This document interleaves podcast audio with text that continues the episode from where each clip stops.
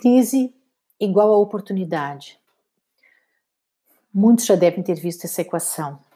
O ideograma chinês, o Eiji, para a crise, divulgado como sendo o mesmo que para a oportunidade. Embora seja um equívoco, é verdade que uma crise pode ser uma oportunidade, já que estremece as estruturas até então tidas como muito seguras, estruturas externas e internas. Estamos, portanto, nesse momento a viver uma grande oportunidade. Fala-se em aprender a conviver em família. A finalmente pais teriam a oportunidade de desempenhar esse papel verdadeiramente. Sugere-se que temos agora o tempo para dedicar a atividades que ficavam sempre para depois. No entanto, não se fala muito ou quanto seria necessário sobre o que essa situação de isolamento social tem desencadeado nas pessoas. Quanto de seus medos reprimidos, incertezas ocultas, inseguranças têm vindo à tona. Se fosse apenas esse emergir de conflitos, seria ótimo, pois poderíamos tratar deles, falar sobre, encarando-os, superá-los. Mas não é o que acontece. Tais condições emocionais permanecem obscuras e o que vem à tona são comportamentos diversos, que pretendem mesmo manter ocultos tais conflitos. Acostumamos-nos a pensar que é errado ter conflitos, ou que isso é para quem está desequilibrado. Na verdade, o conflito é o impulsionador do desenvolvimento pessoal. Ele é que nos faz vencer as adversidades e crescer como pessoa em todas as dimensões. Que conflitos um confinamento pode suscitar? Imagine que uma família com inúmeras atividades de seus membros pouco tempo tem para conviver e é o que mantém o equilíbrio, muitas vezes precário, do clima doméstico, do clima familiar.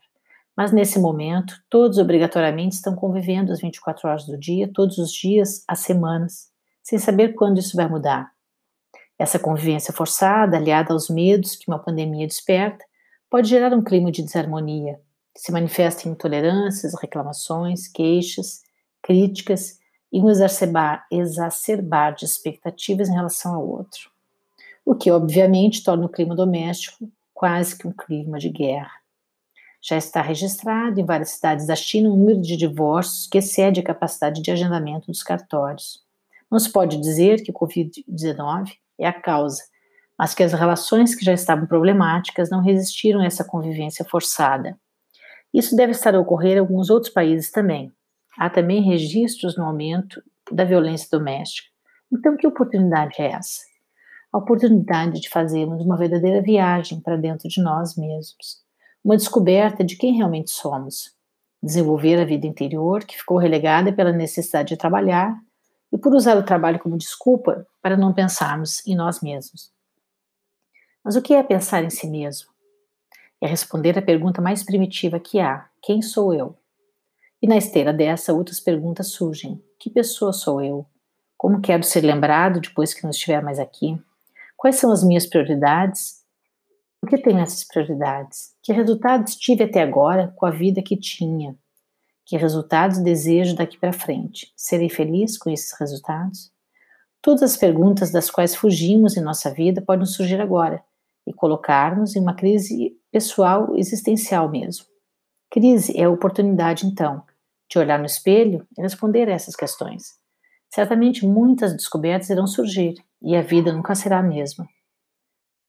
Se somos o resultado de nossas escolhas, então é hora de fazer novas escolhas. Escolhas que nos levem aos resultados que verdadeiramente desejamos. E que saiamos fortalecidos e mais felizes depois que passar desse momento doloroso, mas abençoado.